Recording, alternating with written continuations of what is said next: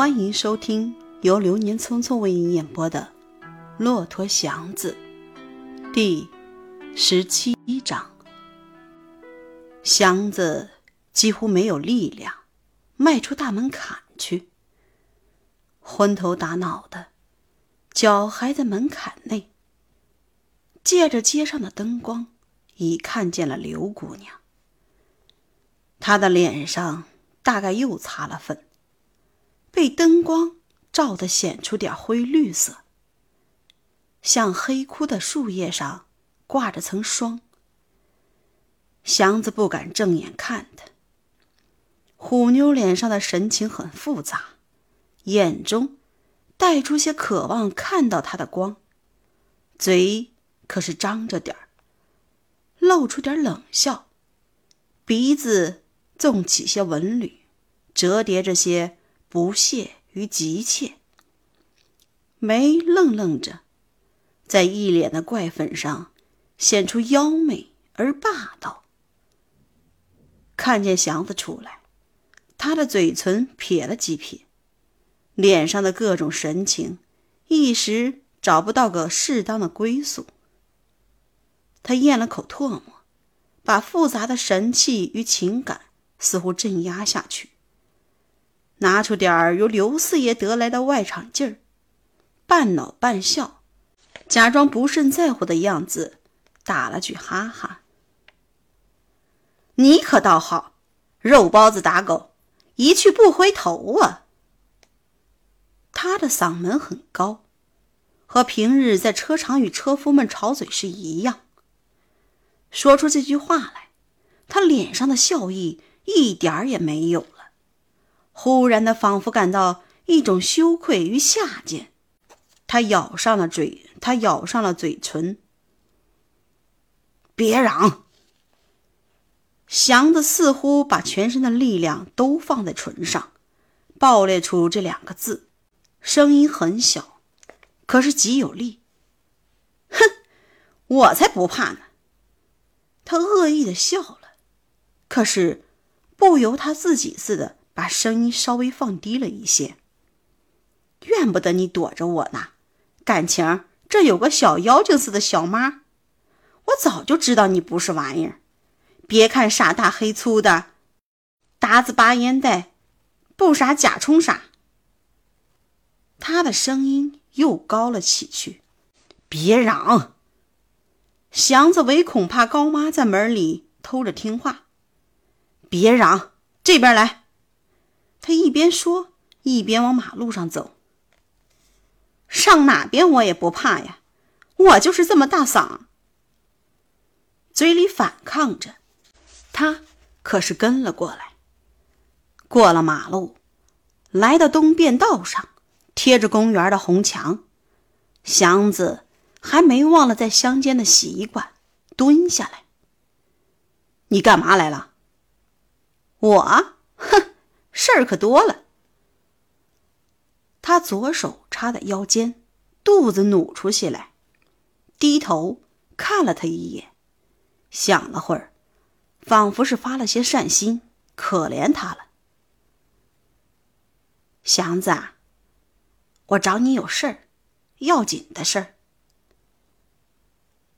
这声低柔的“祥子”把他的怒气打散了好些，他抬起头来。看着他，他还是没有什么可爱的地方，可是那声祥子，在他心中还微微的响着，带着温柔亲切，似乎在哪儿曾经听见过，唤起些无可否认的、欲断难断的情分。他还是低声的，但是温和了些。什么事？祥子，他往近凑了凑。我有了。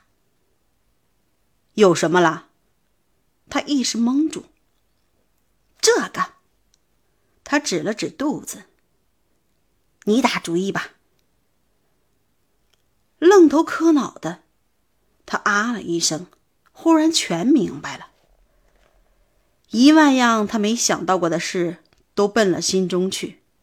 来的是这么多，这么急，这么乱，心中反猛的成了块空白，像电影片忽然断了那样。街上非常的清静，天上有些灰云遮住了月，地上时时有些小风吹动着残枝枯叶。远处有几声尖锐的猫叫。祥子的心里由乱而空白，连这些声音也没听见，手托住下腮，呆呆的看着他，把地看得似乎要动，想不出什么，也不愿想什么，只觉得自己越来越小，可又不能完全缩入地中去。整个的生命似乎都立在这点难受上，别的什么也没有。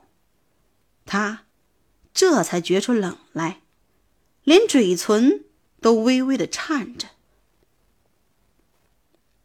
别紧自蹲着说话呀，你起去。他似乎也觉出冷来，愿意活动几步。他僵不吃的立起来。随着他往北走，还是找不到话说，浑身都有些发木，像刚被冻醒了似的。你没主意呀？他撩了祥子一眼，眼中带出些怜爱他的神气。他没话可说。赶到二十七呀，老头子的生日，你得来一趟。忙。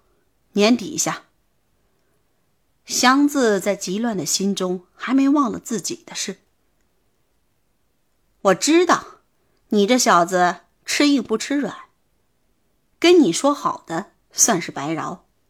他的嗓门又高起来，街上的冷静使他的声音显得特别的清亮，使祥子特别的难堪。你当我是怕谁是怎着？你打算怎样？你要是不愿意听我的，我正没工夫跟你会唾沫玩。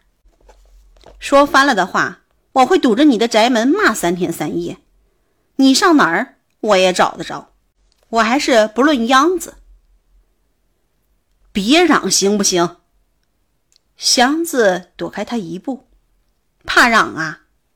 当初别贪便宜呀！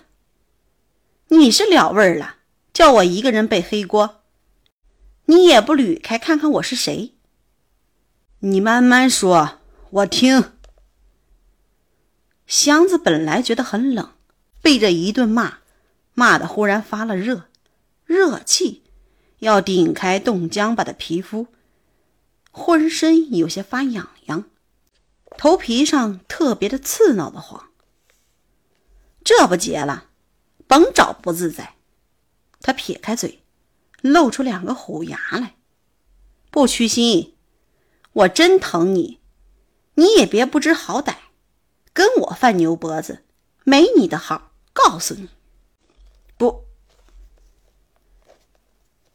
祥子想说不用打一巴掌揉三揉，可是没有想齐全。对北平的俏皮话他知道不少，只是说不利索。别人说他懂得。他自己说不上来，不什么，说你的。我给你个好主意。虎姑娘立住了，面对面的对他说：“你看，你要是托个媒人去说，老头子一定不答应。他是拴车的，你是拉车的，他不肯往下走亲戚。我不论。”我喜欢你，喜欢就得了吗？管他娘的别的干什么？谁给我说媒也不行。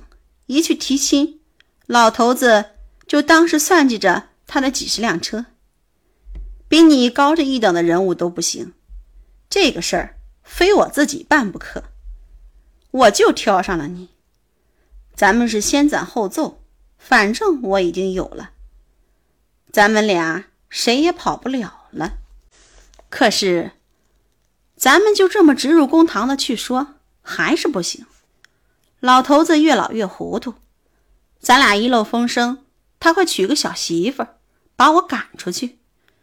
老头子棒着呢，别看快七十岁了，真要娶个媳妇儿，多了不敢说，我敢保证，还能弄出个两三个小孩来。你爱信不信？走着说。祥子看站岗的巡警已经往这边走了两趟，觉得不是劲儿，就在这儿说，谁管得了？他顺着祥子的眼光。也看见了那个巡警，你又没拉车，怕他干嘛？他还能无因白故的把谁咬下来？那才透着邪呢。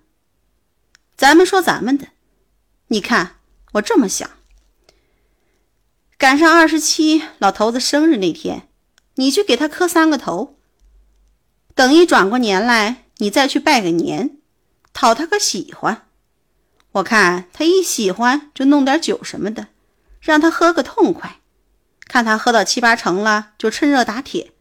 你干脆认他做干爹，日后我再慢慢的教他知道我身子不方便。他必审问我，我给他个徐庶人曹营，一语不发。等他真急的时候，我才说出个人来。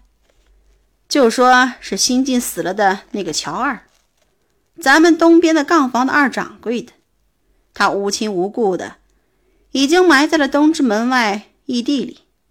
老头子有哪儿就跟去。老头子没了主意，咱俩再慢慢的吹风，顶好把我给了你。本来是干儿子，再儿女婿，反正差不很多。